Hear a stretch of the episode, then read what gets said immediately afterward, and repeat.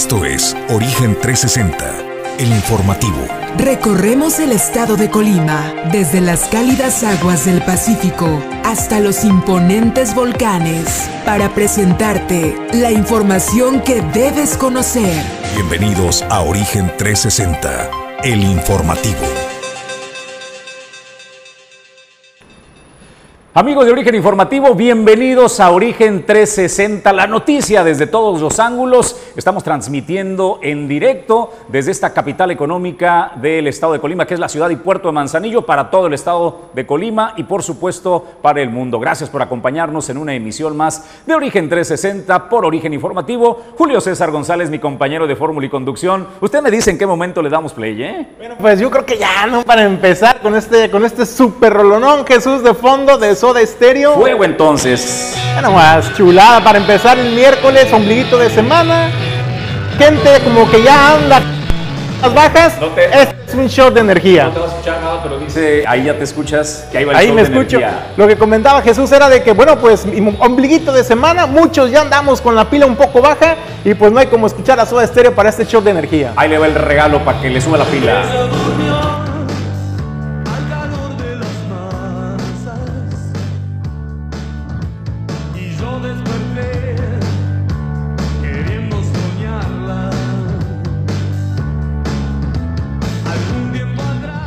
Le voy a hacer de regalo a Julio César González una guitarra. Una guitarra, una batería. Es, ese es su instrumento, ¿no? A, a todo le hago, La pero guitarra. ya digo no, ¿eh? O sea, pero, No, no, pero la mímica increíble. De utilería te regalo la guitarra. Bueno, pues arrancamos nosotros el informativo. Bienvenidos, es 1 de diciembre. Inicia el novenario guadalupano. México es un país eh, sumamente religioso.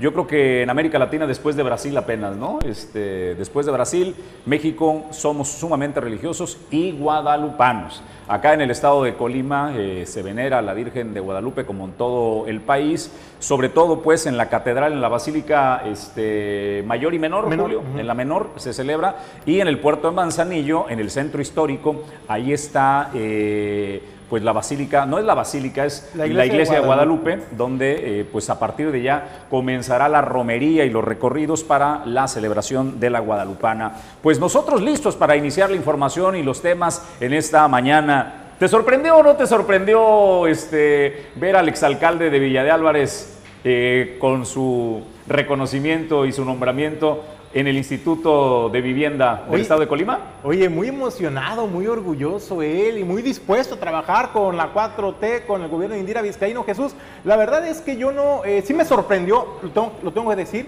sí me sorprendió bastante el nombramiento de Felipe Cruz Calvario al frente del Instituto eh, de eh, Suelo, Urbanización y Vivienda, el INSUBI por sus siglas.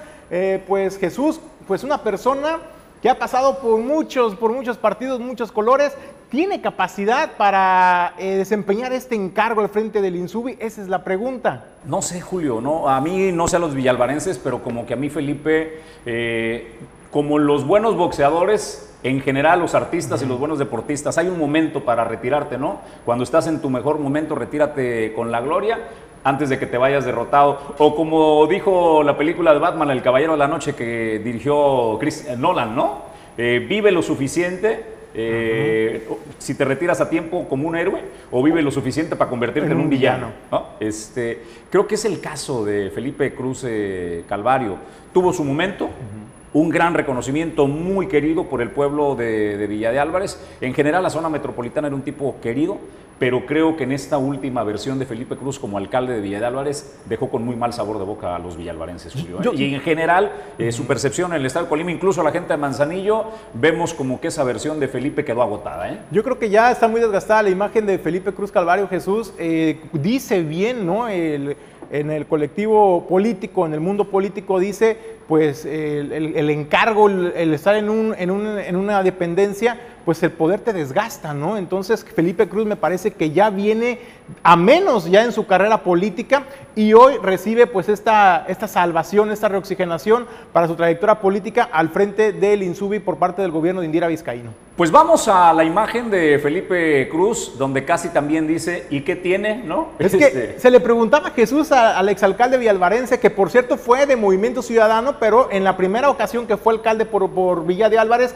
fue por las siglas del Partido Acción Nacional, hoy lo hace por el Movimiento Ciudadano y hoy pues te cambia otra vez de color y de siglas y pasa a ser marrón con eh, eh, Morena en el gobierno de Indira Vizcaíno. Se le preguntaba a Jesús sobre... eh, pues, este nombramiento, si fue un premio de consolación, si cómo lo veía. Felipe Cruz Calvario dice, no, no veo que sea un premio de consolación, yo ni siquiera estaba llorando por un puesto, eso es lo que decía. Quiero conocer cómo está el instituto al interior. Desconozco cómo está toda la mecánica interna. eh, hay que conocer para hacer el diagnóstico y fijarnos las metas que debe de tener, eh, pues ahora sí, la, nueva dirección, ¿verdad?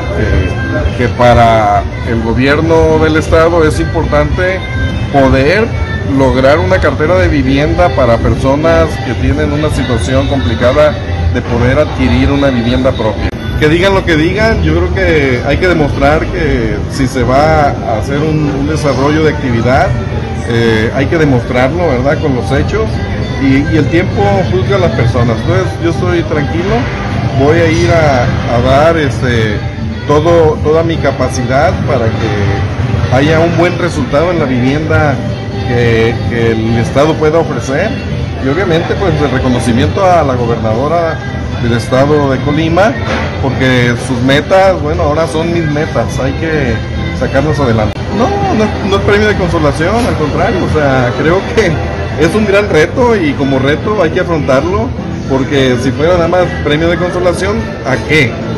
O sea, yo no estaba llorando ni, ni exigiendo, al contrario, creo que es una gran distinción y por lo tanto hay que ir a, a- hacer los logros necesarios para el- los ciudadanos del estado de Colima, sin duda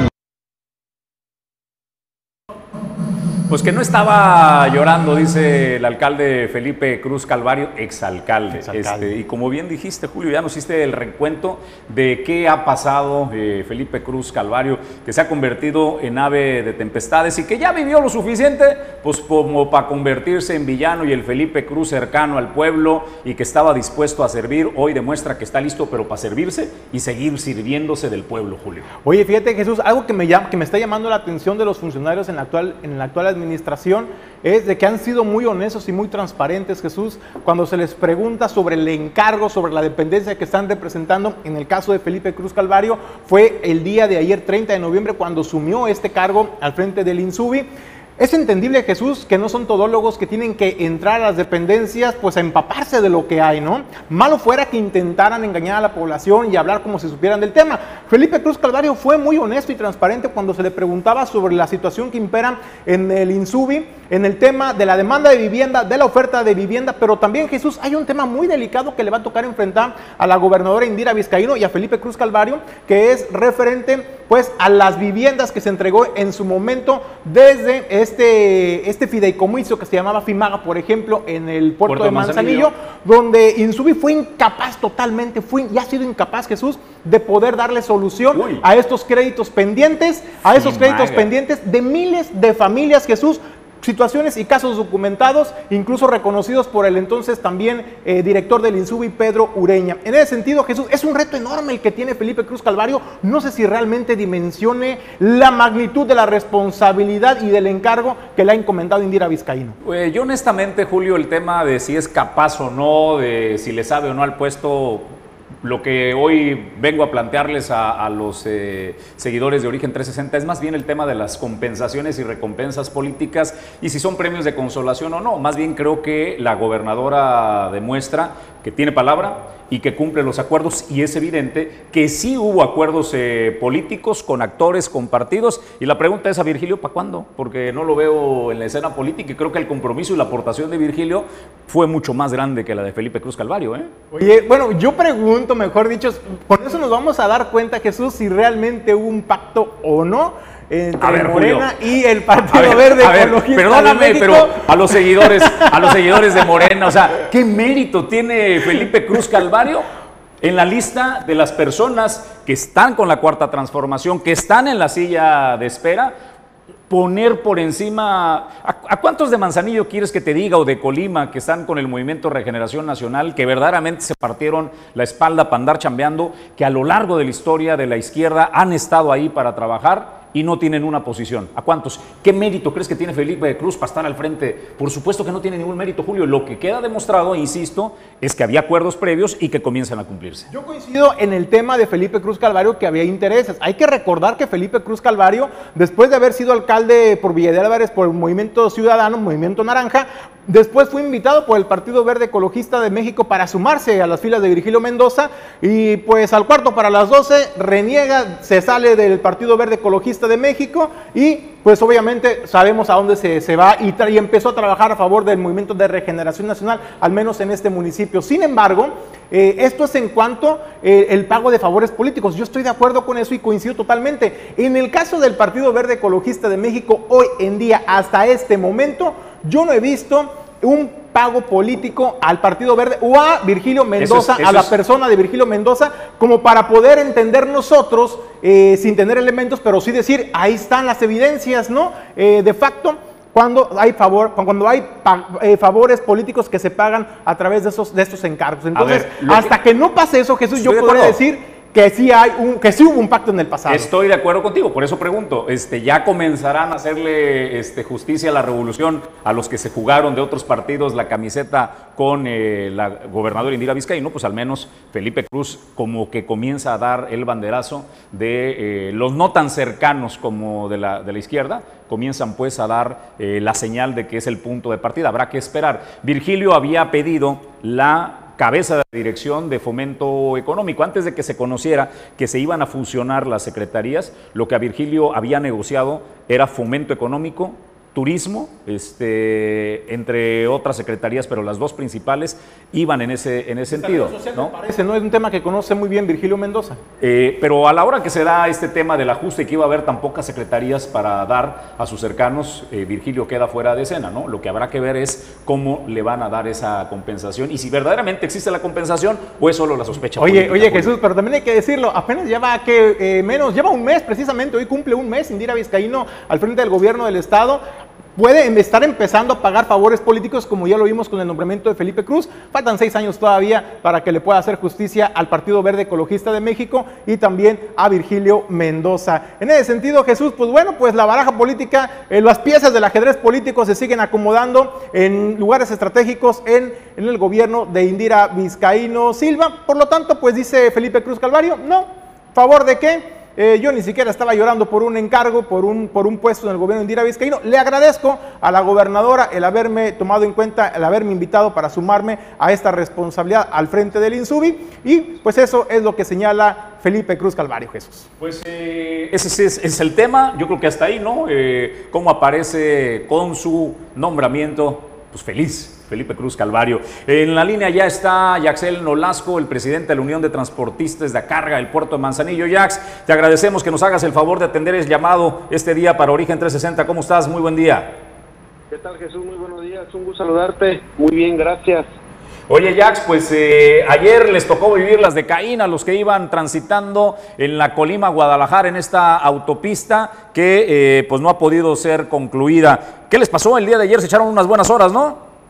Increíble, amigo, increíble. Me tocó ahí pasar la, la, vivencia y la verdad, honestamente, es catastrófico el, el, ver cómo tantas unidades de diferente tipo están detenidas tantas horas. Yo estuve ahí parado alrededor de dos horas, dos horas y media sin poder avanzar.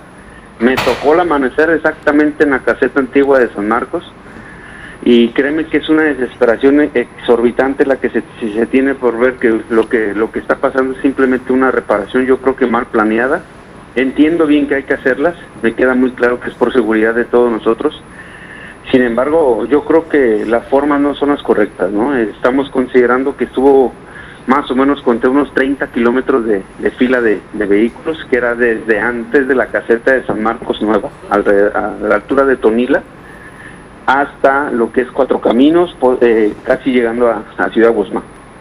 Jax, evidentemente la llamada parte del tema personal que pues te tocó vivir ahí en la fila eh, es un tema, pero el más importante que está relacionado es eh, al transporte de carga y cómo son desalojadas eh, las mercancías por esta carretera Colima-Guadalajara y lo que ya se ha convertido pues en una voz que se eleva cada vez más, en un compromiso presidencial. Ahora que estuvo el presidente presentando el plan Colima, hablaba de que dentro de la estrategia de gobierno era prioritario prioritario el concluir esta eh, carretera transvolcánica. Eh, ustedes también están comenzando a empujar este tema para que más allá del discurso, pues se acelere el proceso y se convierta en una realidad.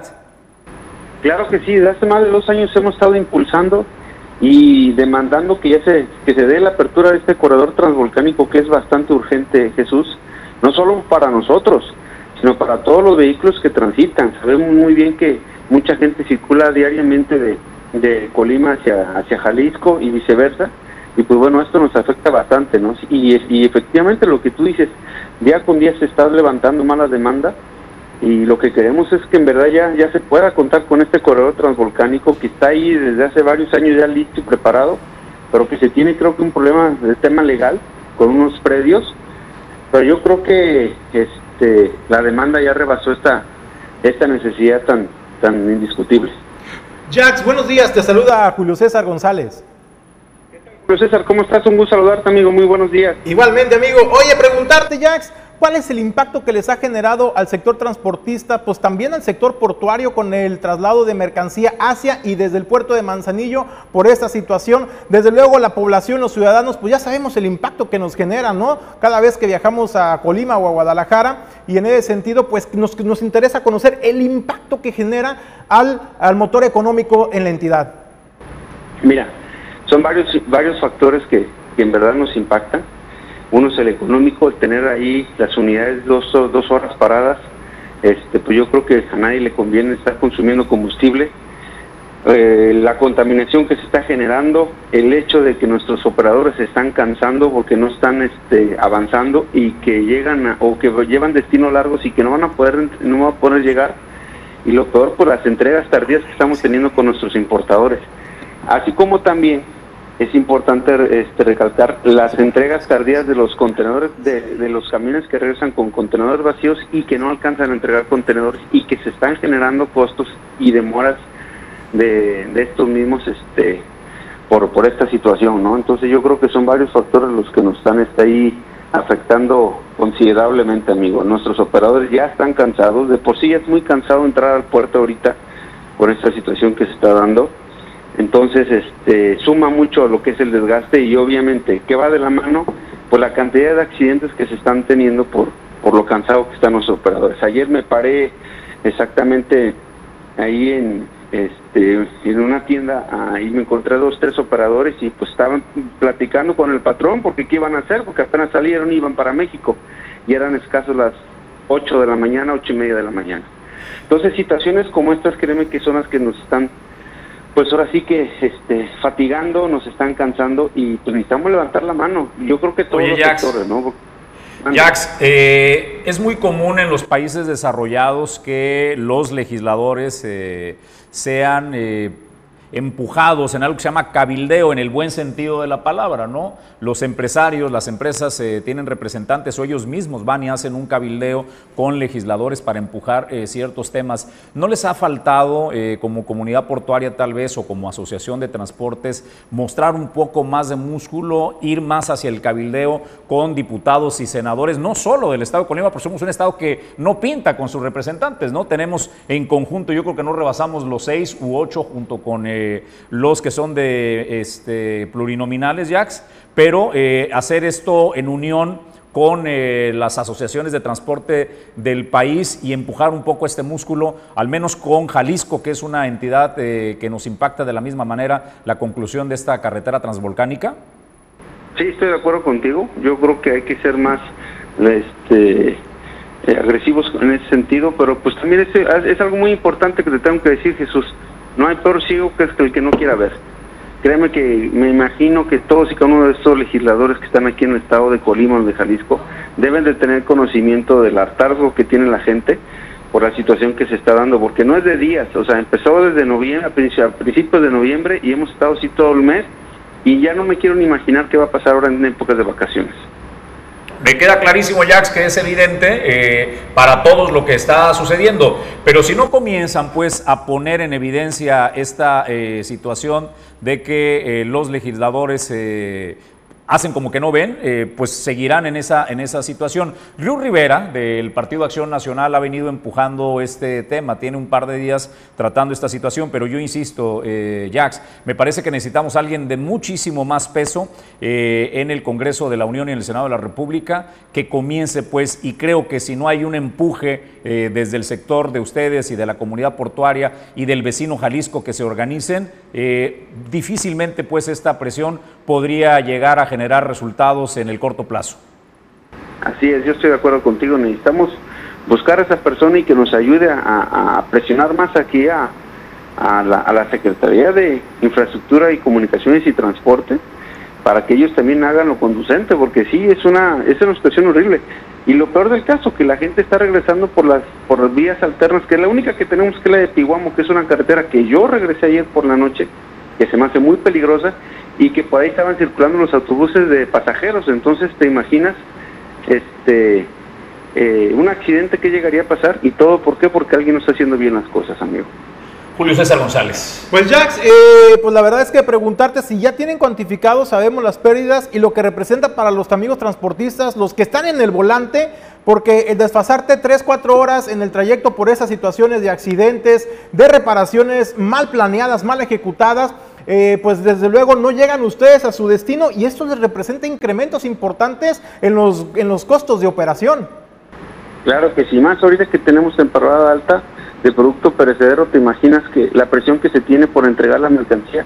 Si estás hablando de una fila de 30 kilómetros y si cada camión te mide alrededor de 31 metros en el, en el doblemente articulado, estás hablando de más o menos 1.900 carros que están detenidos porque hay que contar dos, hay, hay, hay que considerar que es la fila de ida y la fila de regreso.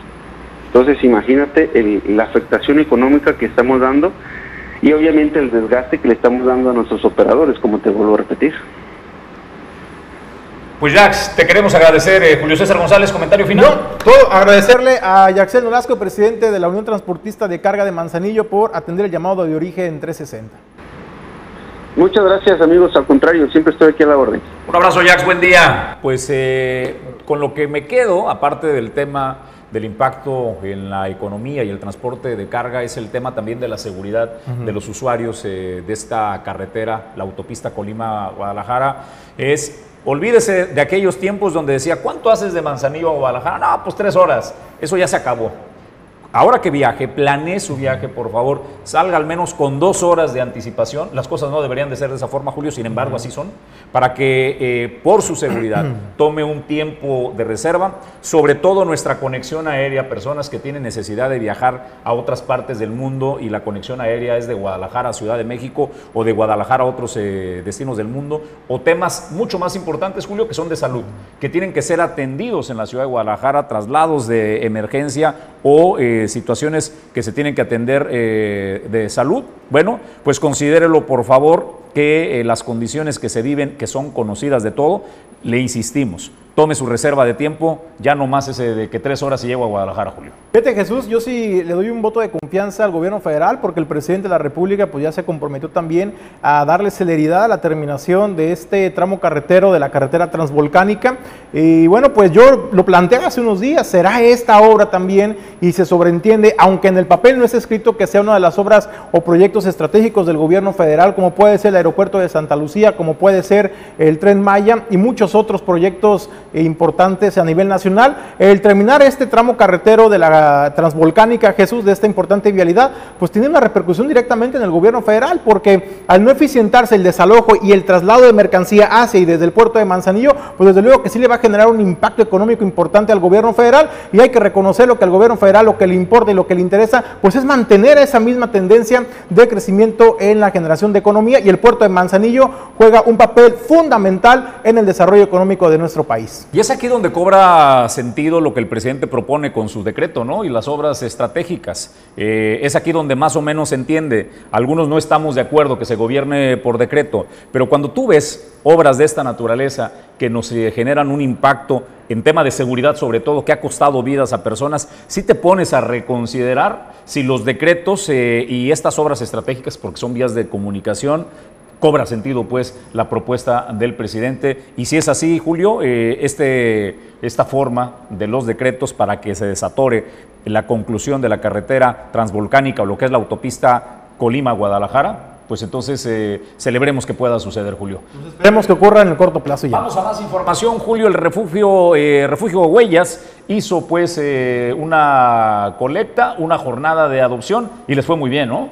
Fíjate, Jesús, que platicábamos con la administradora del refugio Huellas, Wendy Gallegos, informaba y muy contenta ella, la verdad, Jesús, porque fue un éxito, así lo lo consideró Wendy Gallegos. Se lograron adoptar a nueve peludos del refugio Huellas y todo lo que representa porque señalaba que ya tenían poco más de un mes Jesús en que no se registraba una sola adopción. ¿Cuál es la importancia de esta feria eh, de adopción que se realizó el fin de semana? Bueno, pues para empezar, fue organizado principalmente por estudiantes de la Universidad de Itexe que como parte de una materia pues decidieron emprender este proyecto para apoyar al refugio Huellas. También eh, se genera la conciencia de la población para no comprar perros eh, o no buscar perros de raza, pueden acudir al refugio Huellas para adoptar algún peludo. Vamos a escuchar lo que comentaba Wendy Gallegos al respecto. Fue para mí maravillosos porque no había habido adopciones en muchísimo tiempo. Teníamos muchas mamás con bebés y solo quedó la mamá con un cachorro y todos se fueron en adopción. Fueron nueve adopciones, eh, tres perritos adultos que bendito Dios encontraron un buen hogar. Los chicos este adornaron todo lo que es la, la avenida Manglares con globos, pancartas, flechas, pues para que la gente supiera dónde está el refugio. Los chicos también vendieron brownies, este flan napolitano, agua fresca, se juntaron, trajeron, recolectaron ropa, este hicieron un bazar. Más aparte ellos salieron a botear a las calles, afuera de las tiendas de los supermercados grandes se logró recaudar cuatro mil pesos en efectivo de puro boteo. La verdad sí les fue muy bien, estoy muy agradecida con ellos.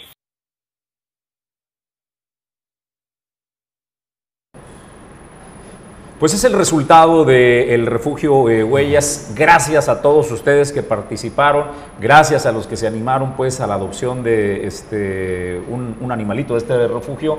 Y lo más importante en esta temporada, donde la sensibilidad, el amor a nuestros hijos, eh, nos hace a veces cometer el error de ir corriendo a la tienda de mascotas y comprar un perro para, para regalar, eh, Julio. Y conforme pasa la euforia, van relegando al, al animalito. No es un peluche, no es un juguete, es un ser vivo que requiere todas las atenciones y merece ser cuidado, este Julio, eh, de la misma manera, tratarlo como eso, como un ser vivo, no como un juguete. Oye, y un dato que nos daba a conocer Wendy Gallegos, Jesús, y que refleja también, eh, pues lo, tengo que decir como tal, Jesús, parte pues de esta insensibilidad social, que es cuando en temporada de sembrina, pues los padres de familia, los tíos, los abuelitos le regalan mascotas a sus nietos, a sus hijos, pero ¿sabe qué es lo que me comenta Wendy Gallegos, Jesús?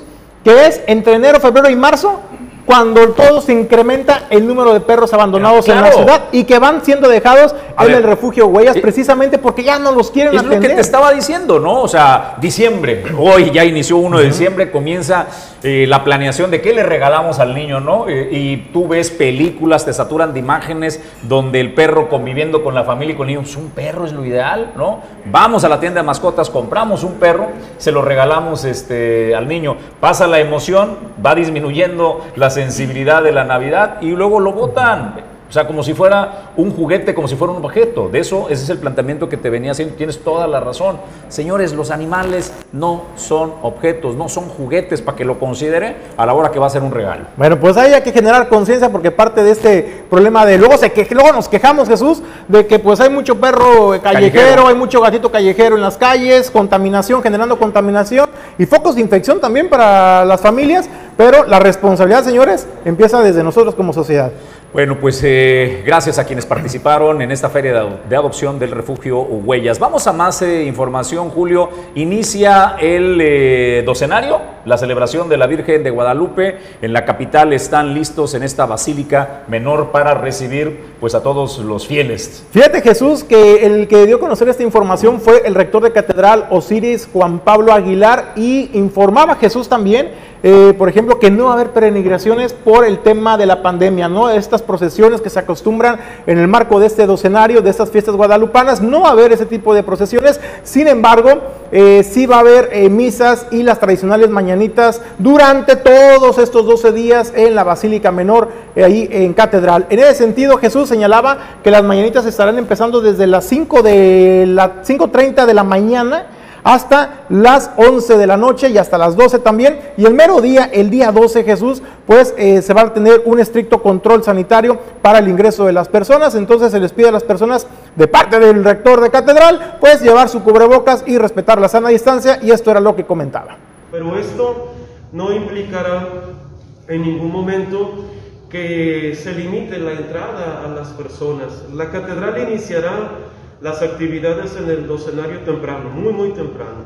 A partir de las cinco y media de la mañana abre sus puertas y estará abierta todo el día hasta que termine la última celebración. Esto quiere decir que todas las personas que vengan a la catedral van a tener la posibilidad de estar en la catedral con una seguridad y con una certeza de que estará abierta desde las cinco y media de la mañana hasta cerca de las 11 de la noche. Estará dividido eh, las actividades del docenario, principalmente serán las Eucaristías, las que van a regir la vida de este docenario. Tendremos por la mañana tres misas. La primera será a las 6, a las 7 de la mañana y la del mediodía. Y por la tarde, las actividades serán a las 5 de la tarde eh, y tendremos los rosarios guadalupanos, ya casi concluyéndolos unos rosarios guadalupanos que se rezaban aquí en la catedral desde el mes de octubre que empezamos los rosarios guadalupanos y posteriormente tendremos las celebraciones de la Eucaristía de 6, 7, 8 y 9 de la noche. De manera general, esos van a ser las actividades eh, del docenario. Ahora, de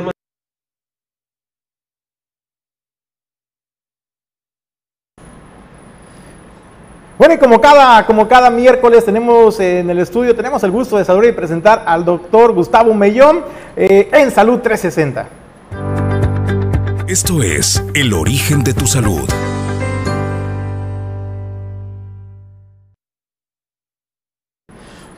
Julio César nos decía acá, este, off record, eh, detrás de cámaras, dijo, hijo, es que ya inició el frío, ya, ya está disminuyendo un poco más la, la, temperatura. Y con la disminución de temperatura vienen los achaques, a los que ya tenemos nuestros añitos, los dolores eh, articulares, musculares. Pero pues aquí está el experto en los temas de rehabilitación, el doctor Gustavo Mellón. Doc, qué gusto saludarte como cada mitad de semana. Muy buen día. Gracias, buen día, buen día, Martín, buen día, Jesús. Pues nosotros listos eh, para que nos presentes eh, la información y los temas que nos vas a tratar el día de hoy. Te van a hacer un ajuste ahí rapidísimo de ángulo, Doc, hacia donde está Uli va a ser este, tu ángulo para que nos platiques. Pues te estamos escuchando, ¿eh? mientras menos contando de qué vamos a conversar el día de hoy. Bien, hoy vamos a hablar acerca de la osteoporosis. Eh, miren, no quiero darles una cátedra, quiero concientizar a la gente, sobre todo a los mayores de 50 años. La osteoporosis es una enfermedad sistémica de los huesos, es decir, afecta a todos, a todos los huesos. ¿Y, qué es lo que ocurre? El hueso normalmente, nuestra máxima densidad ósea la tenemos entre 30 y 35 años. Y a partir de los 50 años, esa densidad disminuye drásticamente. Tanto es así que es la enfermedad más frecuente en los huesos. El 70% de los mayores de 50 años van a, tener, vamos a tener algún tipo de eh, osteoporosis, eh, que puede ser desde una osteoporosis severa hasta una osteopenia, es decir, una disminución de la densidad eh, del hueso. ¿Qué debemos hacer? ¿Cómo es que prevenimos, podemos prevenir la osteoporosis? Bueno, la herencia tiene mucho que ver, el ejercicio físico. Las personas que hacen ejercicio físico seguramente no van a padecer de osteoporosis. algunos hábitos inadecuados, consumo de tabaco, consumo de café, consumo de alcohol eh, en abundancia, nos van a producir una descalcificación eh, de los huesos. Es tan importante la osteoporosis de México que es un verdadero problema de salud pública. Decía que el 70% de todos los mayores de 50 años van a padecerla, pero de estos el 20% van a ser osteoporosis graves y uno de cada tres, uno de cada tres van a sufrir fracturas. Y las fracturas más frecuentes son las fracturas de la muñeca, las fracturas de la cadera, las fracturas de la columna lumbar, las vértebras se aplastan, eh, se vuelven porosos los huesos y entonces se aplastan. Tenemos que tener el hábito desde niños, desde jóvenes, de que tengamos pues un hábito para, para el ejercicio, un hábito eh, para buenos, eh, para, para, que tengamos, eh, disminuyamos el consumo de alcohol, de tabaco y, y, sobre todo, ojo, muy importante, las mujeres, las mujeres están protegidas de no tener osteoporosis hasta antes de que entran a su menopausia. Los estrógenos es un factor importante para que no tengan osteoporosis. Pero después de la menopausia disminuye el número de estrógenos en la mujer y entonces van a presentar eh, osteoporosis eh, si no tienen suplementos hormonales. Esto es muy importante. Uno de cada tres mujeres mayores de 50 años van a padecer osteoporosis. Vamos entonces a tomar conciencia. Miren, es tan sencillo como acudir. Si no quieren ir al médico, no vayan, pero vayan a un, a un consultorio de rayos X, a un gabinete. Tómense un estudio, cuando menos a los 50 años y después cada año si pueden. Un estudio que se llama densitometría ósea. La densitometría ósea nos va a decir si tenemos osteoporosis o no. Y si tenemos osteoporosis, bueno, tienen que acudir al médico porque se les debe dar un tratamiento. El riesgo de que una persona eh, con osteoporosis tenga fracturas es muy alto. Yo veo a diario pacientes con fractura de muñeca, fracturas de coles por una caída, fractura de, de, de cadera por una caída, y esa fractura termina en cirugía y fracturas de columna que los postra en cama y que limita sus actividades de la vida diaria. Entonces, conciencia a los mayores de 50 años. Uno de cada tres de los que nos están viendo van a desarrollar osteoporosis. Acudan al médico o tómense una densitometría ósea, ahí va a venir la interpretación y seguramente uno de cada tres se va a llevar la sorpresa que tiene osteoporosis. La osteoporosis es una enfermedad silenciosa, no van a sentir nada. La osteoporosis se descalcifica el hueso, se desmineraliza, se vuelve poroso y lo primero que van a sentir cuando eh, se tiene osteoporosis, una caída y una fractura. Y a veces ni siquiera con caída, nomás un pequeño esfuerzo y una fractura. Evitemos esto, evitemos llegar a tener fracturas por osteoporosis. Cuídense, atiéndanse y sobre todo prevengan. Pues, eh, Doc, ya nos diste el escenario, pues eh, las estadísticas, Julio, me dejó impactadísimo, brutales.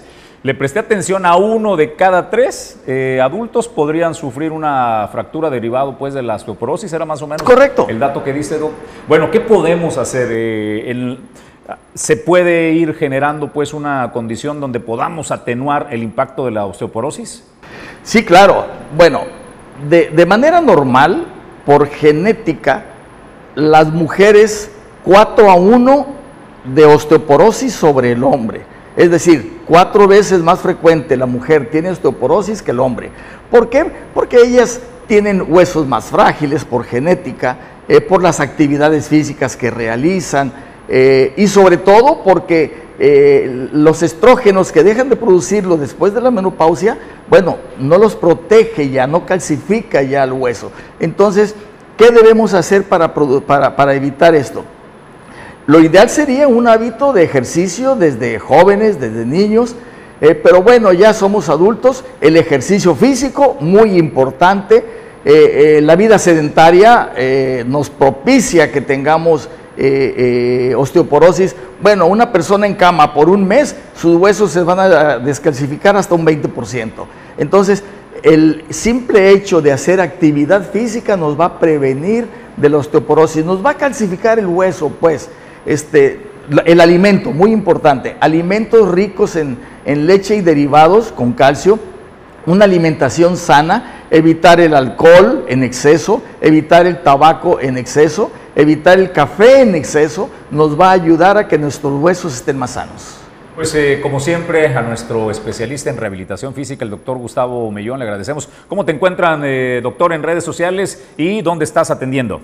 Eh, estamos en la avenida Elías Zamora Verduzco número 62, eh, a unos 100 metros del auditorio, frente a una tienda grandota que está ahí. Y nuestro teléfono es el 314-33-545-75. Atiende en la ciudad de Puerto Manzanillo el doctor Gustavo Mellón, que es desde donde generamos Origen 360 en Torre Puerto, por cierto. Gracias, doctor Gustavo. Que tengan buen día. Es el doctor Gustavo Mellón, especialista en rehabilitación. Julio, pues eh, tuvimos una abundante temporada de lluvias en el estado de Colima, generó en casi todos los municipios una cantidad de baches de la que no nos reponemos. Acá en el puerto de Manzanillo todavía no nos reponemos. En Tecomán no es la excepción, pero ya se andan poniendo las pilas. Oye Jesús, y luego eh, nos creemos únicos de pronto, eh, no tenemos la información.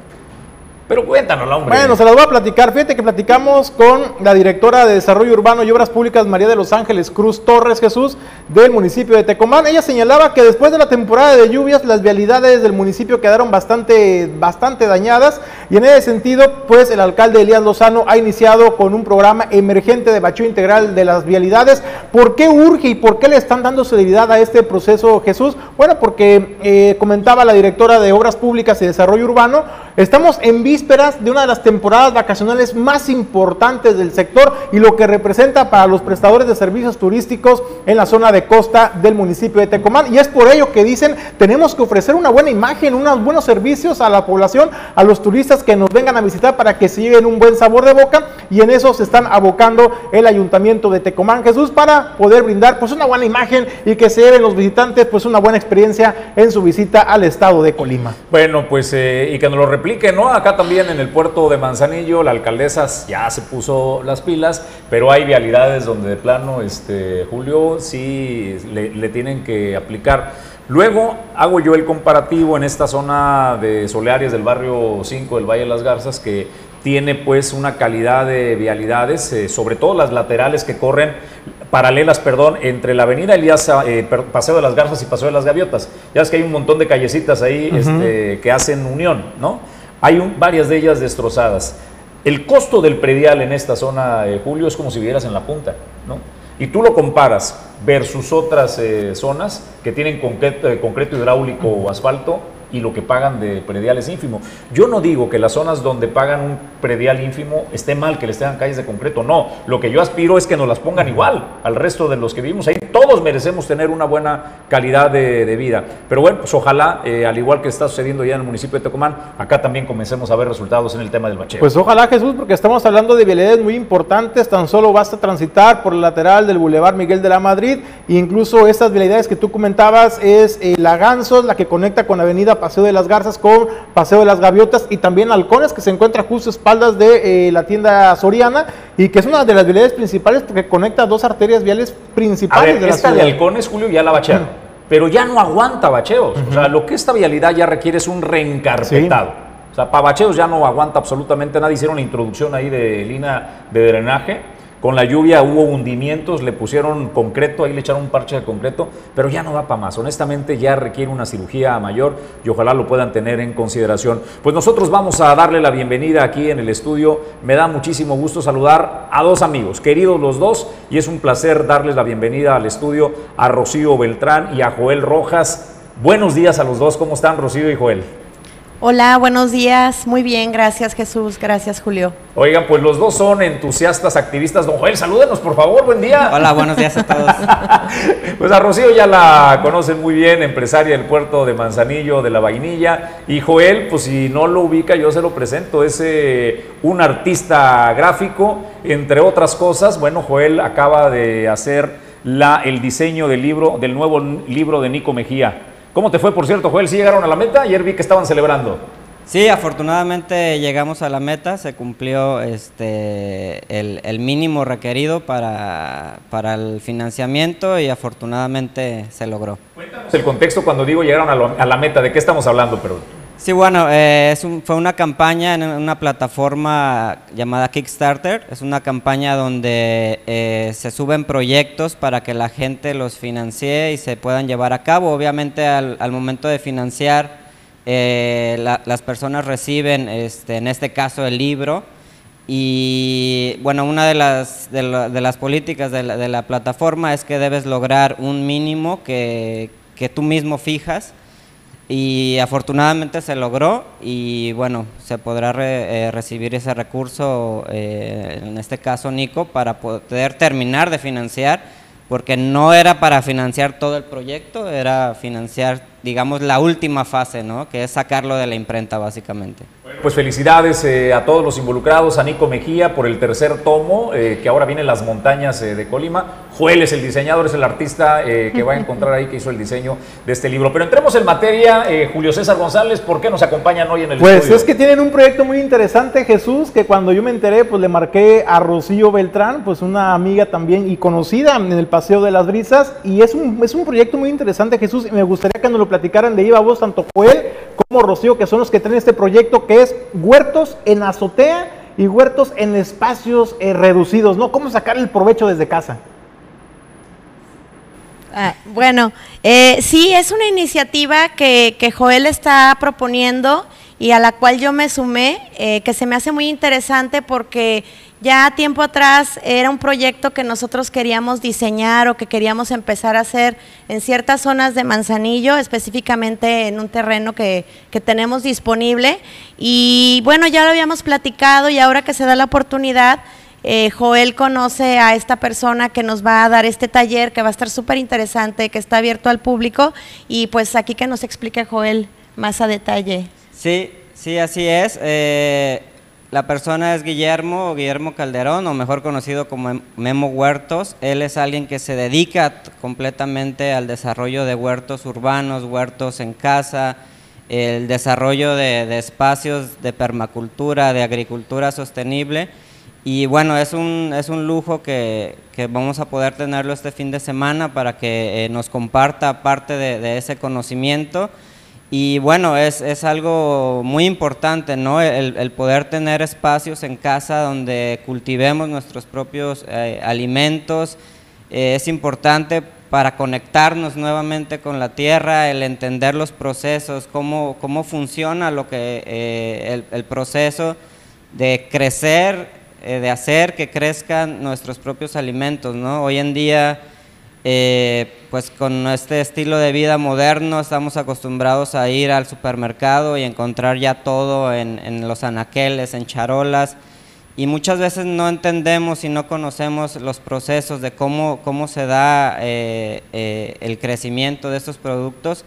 Y sobre todo que la mayoría de los productos que, o los alimentos, los vegetales que encontramos en, en los supermercados, pues son eh, con procesos industriales, ¿no? agricultura industrial, donde se usan químicos, pesticidas, herbicidas, y bueno, eso tiene un impacto en nuestra salud. ¿no? En este caso, eh, lo, que, promueve eh, Memo eh, es el, cultivar nuestros propios alimentos, obviamente con este, quitando todos estos químicos de una manera orgánica, y bueno, ¿Qué, ¿Qué, más importante es eso, no? Que, que, comer cosas que le hacen bien a nuestro cuerpo. Rocío, Joel, ahorita me puse a reflexionar acerca del contenido de, de lo que llevamos a casa. Hice un experimento. Eh, agarré una manzana de estas que consigues en el súper, de la de Washington, eh, o la otra, no sé cuál es, la más rojita, que, que se ve muy bonita, como la manzana de Blancanieves. ¿Saben cuánto tengo con la manzana ahí y no le ha pasado absolutamente nada más de 30 días? La manzana está intacta, o sea, no ha entrado en proceso de descomposición. Y luego lo que digo, les voy a traer una foto mañana para que, para que vean la, la manzana, este, dices, eso es lo que nos estamos comiendo. O sea, Porque si la naturaleza, pues, de manera eh, que quisiera su proceso, yo creo que esa manzana hubiera comenzado un proceso de descomposición en una semana, ¿no? Para reintegrarse de nuevo a la tierra, que es como está diseñado. Es nuestro ciclo de vida. De la tierra venimos y a la tierra volvemos. Exactamente, y algo muy importante eh, en esto, Jesús, es que en los supermercados, en, en- en la economía, digamos, de los alimentos, se le ha dado más importancia a cómo se ven las cosas que a lo que contienen. Entonces, e- exactamente. Sí. Entonces, eh, en el caso de la manzana, eh, los productores se preocupan más por el tiempo que puede durar, pero que se vea bien. ¿sí? Y la realidad es que si uno va al campo, si uno va a Michoacán, donde hay campos de manzana, por ejemplo, pues las manzanas ninguna es igual a otra, algunas van a tener manchitas, algunas van a tener, eh, digamos, errores que uno no ve en, eh, en un supermercado. Pero la realidad es que esas manzanas que a lo mejor no son tan atractivas, son mucho más nutritivas, porque no están desarrolladas para que se vean bien, sino que están en, eh, son crecidas en campos donde reciben nutrientes, donde crecen naturalmente y esos, eh, esos productos nos hacen más, más bien a nosotros que algo que creció eh, en un campo de monocultivo, que se le llama, ¿no? O sea, campos inmensos de un solo producto, donde recibieron químicos, herbicidas, pesticidas, pero se ven bonitos, ¿no? Oye, y es interesante porque muchas veces tenemos la idea de que para poder tener un huerto de hortalizas en nuestra casa necesitamos pues un terreno exclusivamente para eso, ¿no? Estamos acostumbrados que cuando vamos, por ejemplo, a Michoacán, a Jalisco aquí en el estado de Colima y visitamos los campos de cultivos, pues son hectáreas, ¿no? Son eh, extensiones de tierra enormes con cultivos y tenemos esa idea de que en nuestra casa, pues ¿cómo va a ser posible tener nuestro propio huerto? Es interesante eh, este planteamiento y este proyecto que, que- proponen eh, tanto Joel como Rosy, que lo traen a Manzanillo para que la gente aprenda a cómo desde su casa, en un espacio reducido, les enseñan, tengo entendido, Joel, armar incluso las cajas para poder hacer y organizar debidamente el huerto, pero también, sobre todo, el abono que es importante, eh, orgánico, de manera natural para los nutrientes y quitarnos de los fertilizantes.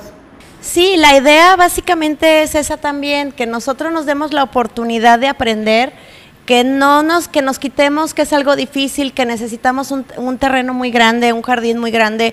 La verdad es que se puede hacer desde un espacio pequeño, vamos a aprender a hacerlo en módulos, vamos a aprender a hacerlo probablemente en diferentes lugares, eh, en botes, no sé, y, y que además de esto podemos involucrar a las nuevas generaciones, a nuestros hijos, a que ellos también aprendan a cultivar algunas cosas. A, a lo mejor mi hija me decía, cuando le platiqué de esto, me dijo, mamá, a mí me encantaría en la cocina tener todas mis hierbas en macetas vivas. Entonces creo que es algo que, que sí se puede hacer, que es posible y que, puede, y que no forzosamente tiene que ser caro o en una gran superficie. Puede estar al alcance de todos. Nada más es este viernes, viernes y sábado. eh, eh, ¿Cuál es el- la hora, el lugar donde se va a estar cerrando ese taller? Sí, no, va a ser sábado y domingo. Sábado y domingo. Sábado y domingo son, se van a impartir cuatro módulos de dos horas cada uno. Va a ser, eh, bueno, la hora de entrada es a las 9 de la mañana, termina a las 2 de la tarde, sábado y domingo. El lugar va a ser en La Vainilla, en Paseo de las Brisas. Se pueden inscribir ahí con nosotros o también por WhatsApp. Y bueno, pues ahí los esperamos.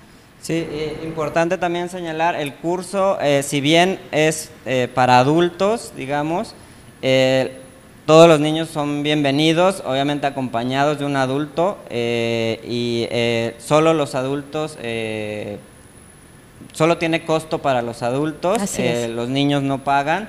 Entonces, pues e- es una, es una muy buena oportunidad de aprender, de conocer. Y bueno, la idea es que no sea el único, la idea es que sea el primer curso de muchos para irle dando seguimiento, porque claro, esto es, eh, es un arte, es algo eh, que no aprendes todo en un fin de semana, pero la intención de Memo sí es darnos las bases para que iniciemos y darnos seguimiento este, a lo que cada uno vaya desarrollando en sus espacios.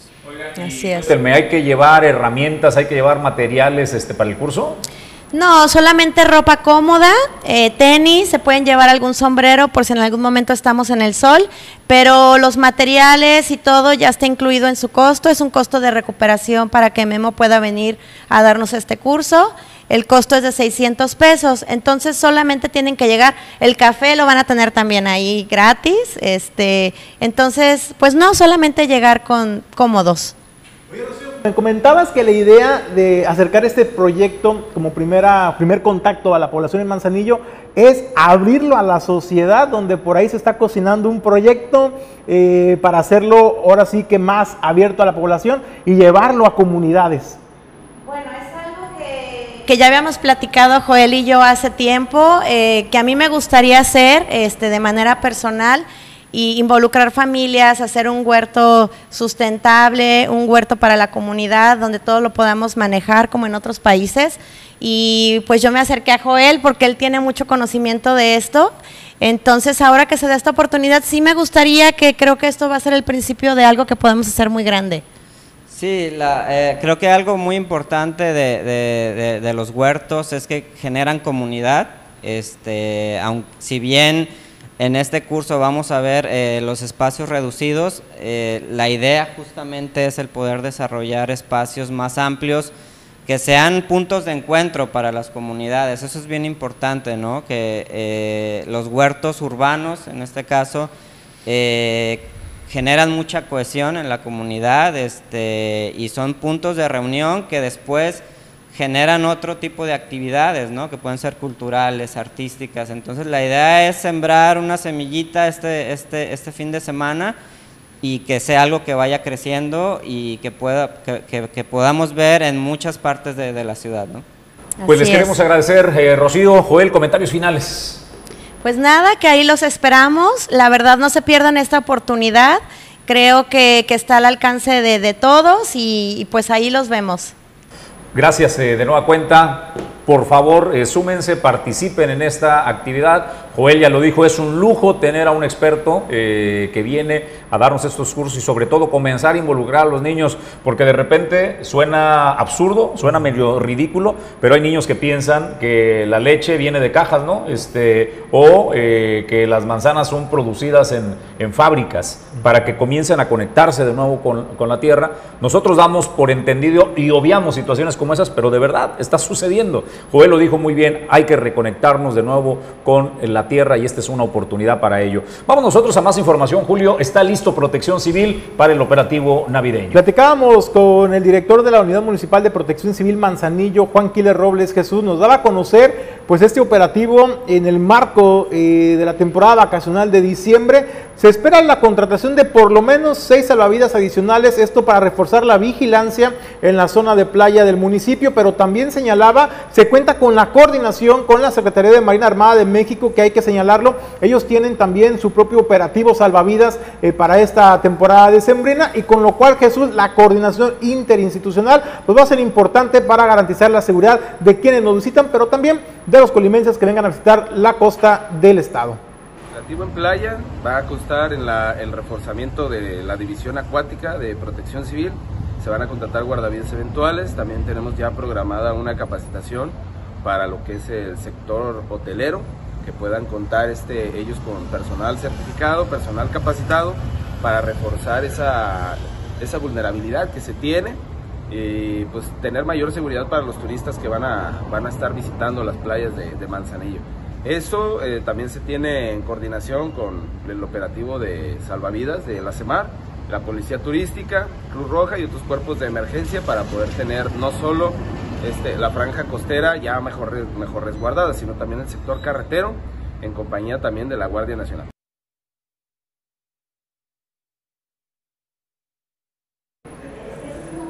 Bueno, pues eh, conversamos largo y tendido con el eh, director de protección civil de este puerto de Manzanillo, de eh, las tareas que estará eh, realizando. Y vamos ahora con el operativo, también nos comenta al respecto. Y es que Jesús, eh, hay que recordar con esta nueva disposición del Ayuntamiento de Manzanillo de la provisión de venta y también de Quema. quema y uso y quema y venta de pirotecnia en espacios públicos, es decir, en calles, en vialidades, en campos deportivos, en terrenos baldíos. Bueno, pues el- la la Dirección de, de Protección Civil Municipal estará también prestando especial atención a este tema, Jesús, para evitar A ver, incendios. te hago una pregunta antes de ir al video. Si andan, por ejemplo, los niños en los fraccionamientos realizando quema de, de cuetitos, ¿eso está fuera de la ley? Está fuera de la ley y ahí el responsable directo son los padres de familia para que luego no se hagan los, los, los desentendidos. Pero hay que ponderar, Jesús, más allá de la molestia que esto pudiera generar a los padres de familia, a los adultos, pues es de que las autoridades están preocupando por la, por la seguridad de sus hijos. Entonces es importante generar conciencia. Inició hoy el docenario de la Virgen de Guadalupe. No se entiende las peregrinaciones sin los cuetones. Sin los cuetones. ¿Qué onda con eso?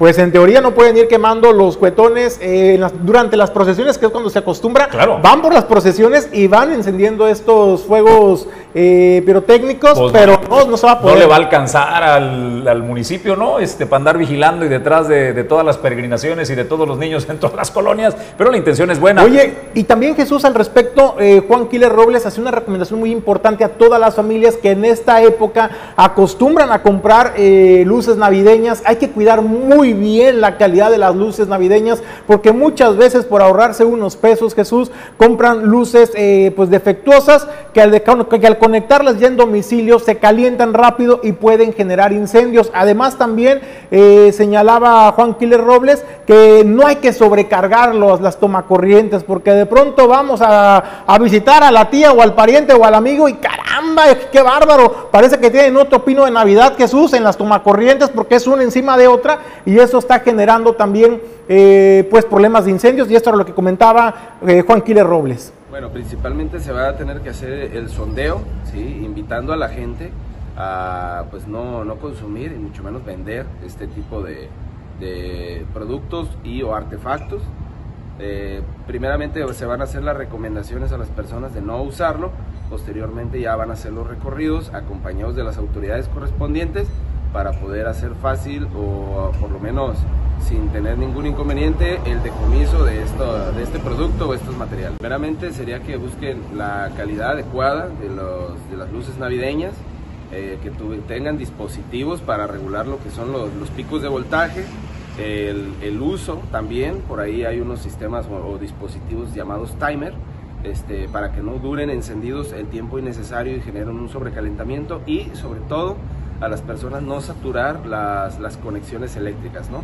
¿Por qué? Porque estas conexiones tienen una capacidad, el cableado interno de la vivienda tiene una capacidad y si la saturan, ese calentamiento puede generar un corto que puede terminar en un siniestro.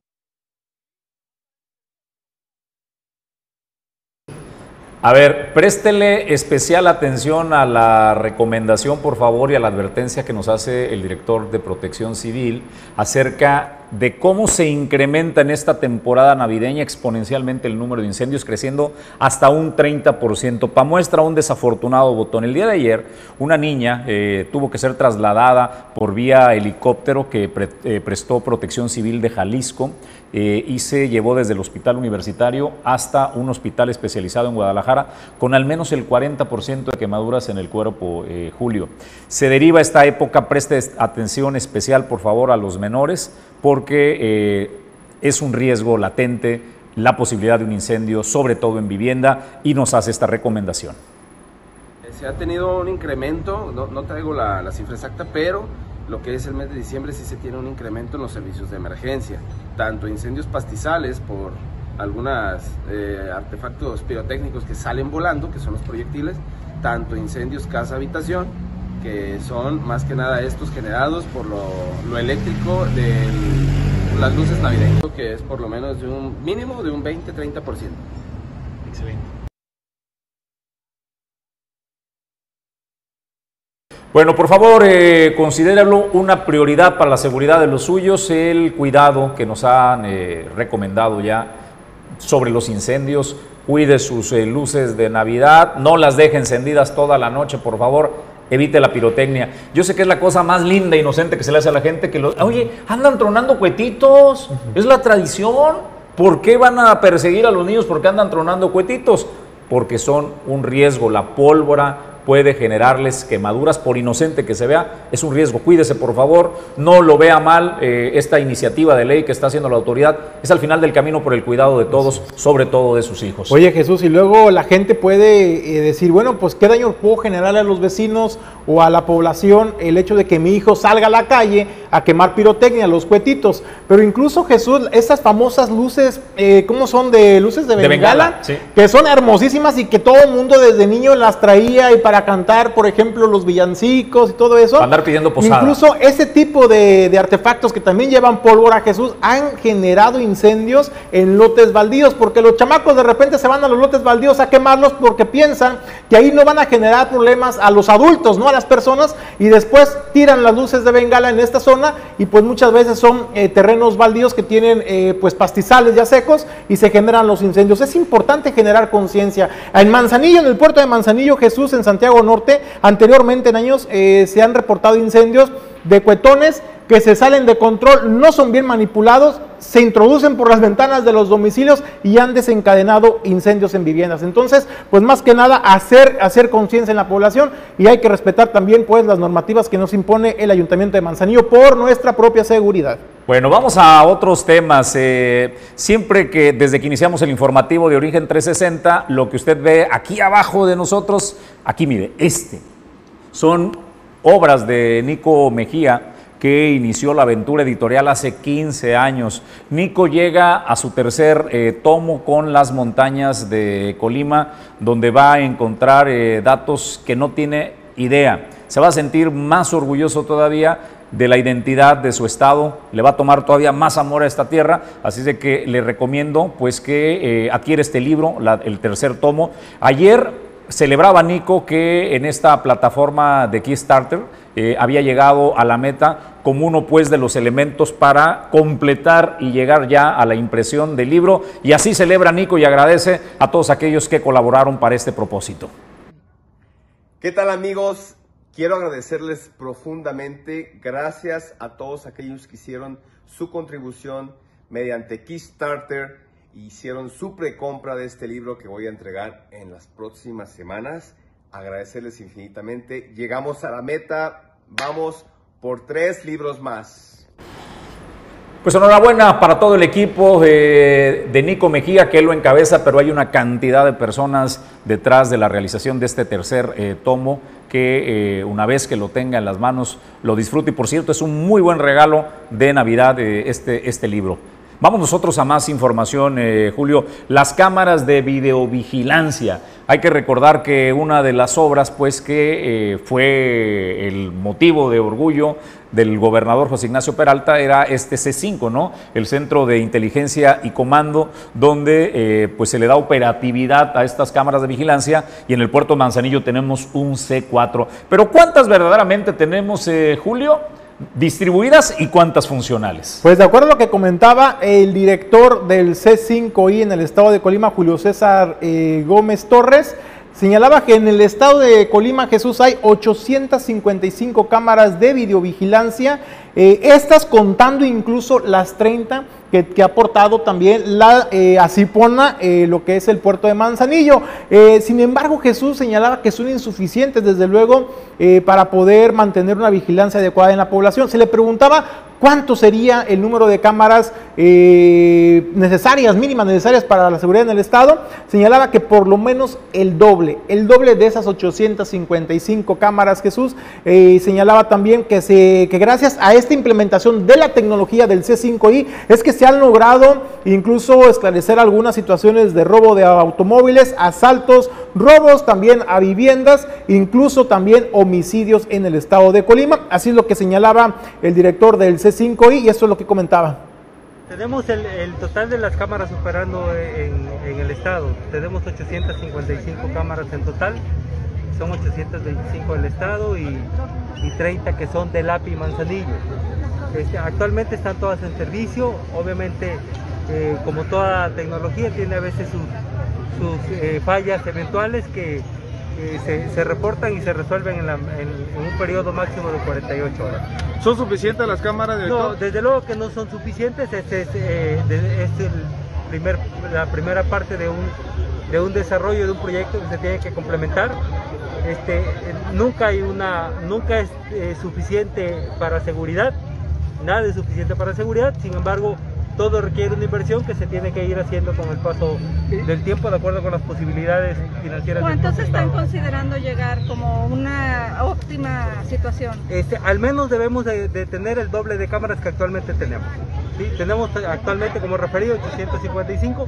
La intención es este, en, un, en un primer este, momento duplicar esa cantidad de, de cámaras y desde luego esto es dinámico conforme se va presentando la incidencia delictiva, se tienen que ir evaluando cuáles son los lugares que es conveniente.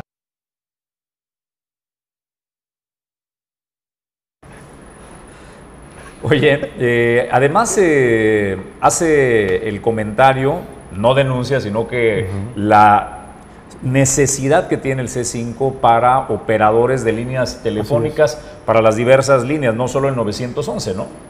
Pues es que yo creo que él comentaba que era como todo Jesús, siempre no hay recursos suficientes que alcancen eh, para atender las necesidades de la población, menos en materia de seguridad que se requieren pues muchísimos recursos económicos, recurso humano y pues la verdad Jesús pues no es extraño que diga eh, que se requiere también de mayor personal para poder eh, darle atención a estas líneas de emergencia. Estamos hablando que es la 075 por ejemplo, que es una línea especializada para atención de violencia contra las mujeres, pero también las líneas de emergencia 911 y el 089 que siguen operaciones. Entonces, pues sigue habiendo necesidad, pero eh, poco a poco se esperan ir solventando. A ver, Julio, en los detalles está el chamuco. Fíjate, eh, los índices que tenemos de violencia contra la mujer son altos y te enteras que el centro de comando e inteligencia, donde se concentra la recepción de llamadas para enviar auxilio oportuno a las mujeres, no tiene personal para atender las llamadas. Para partir de ahí, ¿eh? O sea, para muestra ese botón.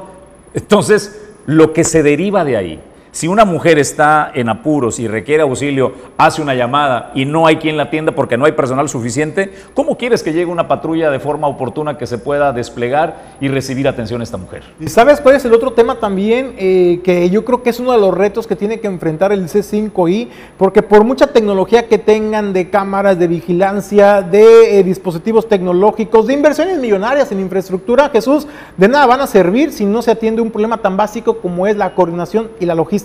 Me explico.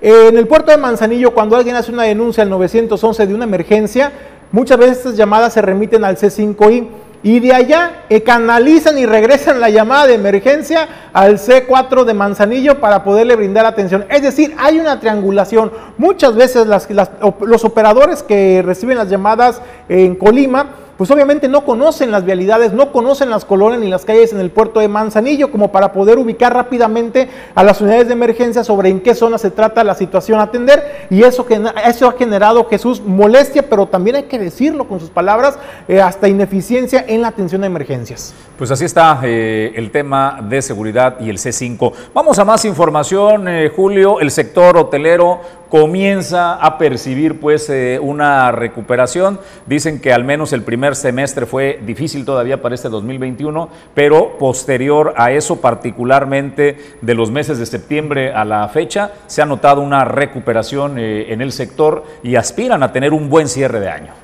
Pues de acuerdo a lo que comentaba Felipe Luna, quien es el presidente de la Asociación de Hoteles y Moteles en el estado de Colima, eh, se espera que para los días 30, 31 de eh, diciembre de 2021 y el primero de enero 2022 se tenga una ocupación entre el 95 y el 100%, con lo que estas proyecciones, Jesús, pues emocionan y llenan de esperanza al sector con miras a una franca recuperación del sector. Así lo informó Felipe Luna, presidente de los hoteleros en el estado de Colima.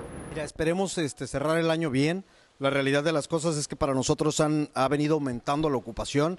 Eh, los meses de, desde el- aproximadamente el mes de julio, agosto, fueron un poco inciertos con esa oleada que hubo, eh, pero después septiembre, octubre, noviembre, que ha venido repuntando, este, ha sido muy bueno. Ya estamos todavía abajo de números si lo comparamos con el 2019, pero eh, la realidad es que han ido aumentando y esos meses continuos que ha ido un poco a poco el aumento, pues bueno, nos habla de una franca recuperación. Para el mes de diciembre nosotros esperemos que, que sea un buen mes. Eh, las reservaciones nos marcan que vamos a niveles similares a lo que pudimos tener en 2019.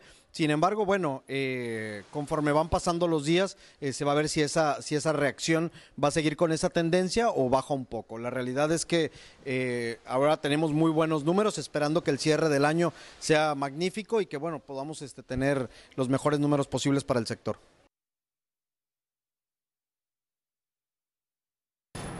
Pues muestran eh, esperanzas para tener un buen cierre eh, de año. Oye, hablando de hoteleros y de protección civil, se me olvidó comentarte un detalle, pero retomo eh, la línea y me explico de qué se trata. Para los hoteleros eh, aspiran pues a tener un buen cierre de años y para ellos es atractivo lo de las luces de la bahía. ¿Recuerdas que hablamos de esta ley donde se prohíbe la venta y la quema?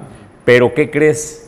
Es dentro del municipio, en la Solo ciudad, urbana. solo urbana, porque eh, existe todavía la posibilidad de las luces de la bahía, el, el festival, con pirotecnia, por una sencilla razón.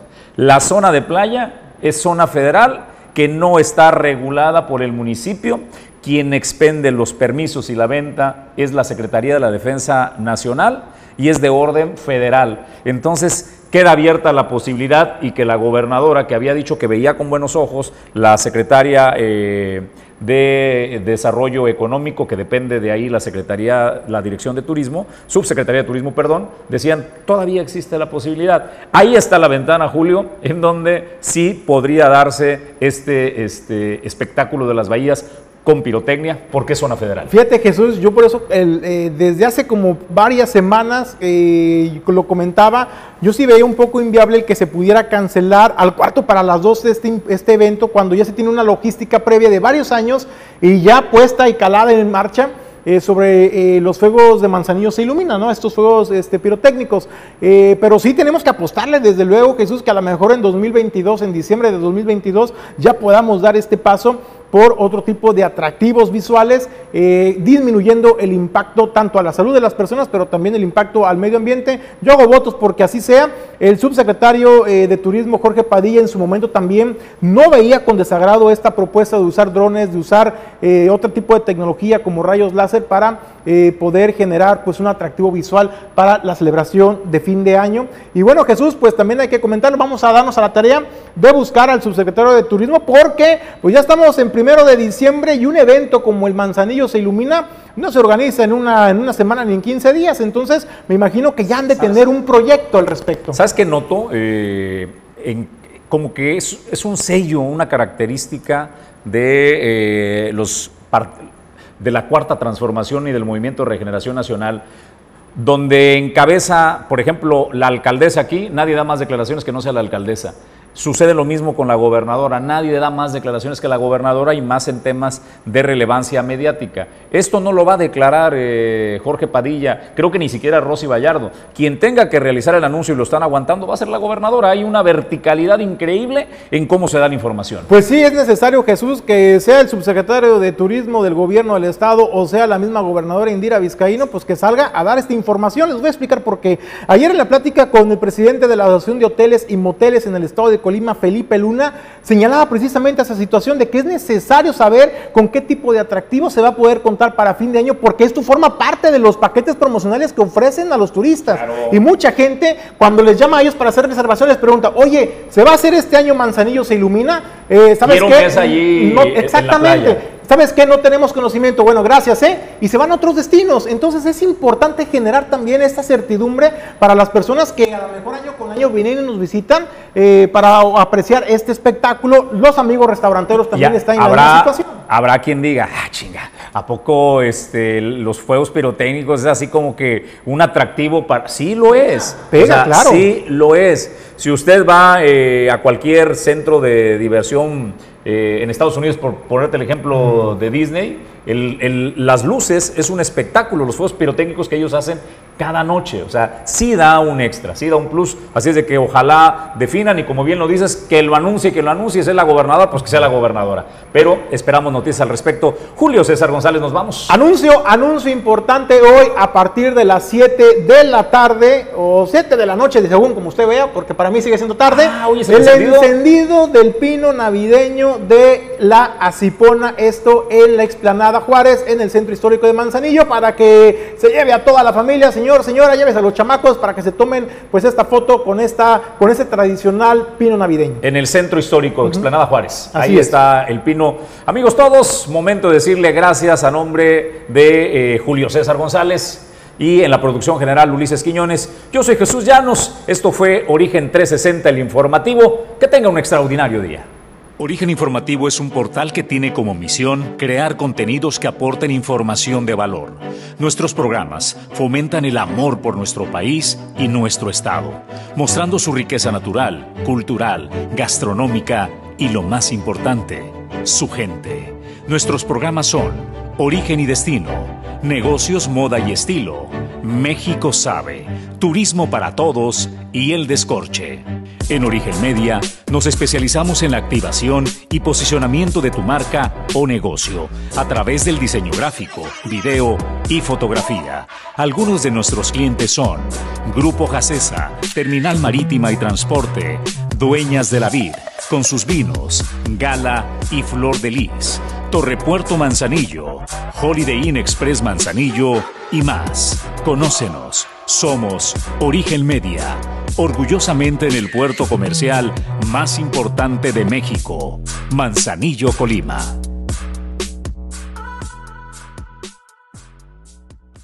Origen Informativo es un portal que tiene como misión crear contenidos que aporten información de valor. Nuestros programas fomentan el amor por nuestro país y nuestro Estado, mostrando su riqueza natural, cultural, gastronómica y lo más importante, su gente. Nuestros programas son Origen y Destino, Negocios, Moda y Estilo, México Sabe, Turismo para Todos y El Descorche. En Origen Media nos especializamos en la activación y posicionamiento de tu marca o negocio a través del diseño gráfico, video y fotografía. Algunos de nuestros clientes son Grupo Jacesa, Terminal Marítima y Transporte, Dueñas de la Vid, con sus vinos, Gala y Flor de Lis, Torrepuerto Manzanillo, Holiday Inn Express Manzanillo y más. Conócenos. Somos Origen Media, orgullosamente en el puerto comercial más importante de México, Manzanillo, Colima.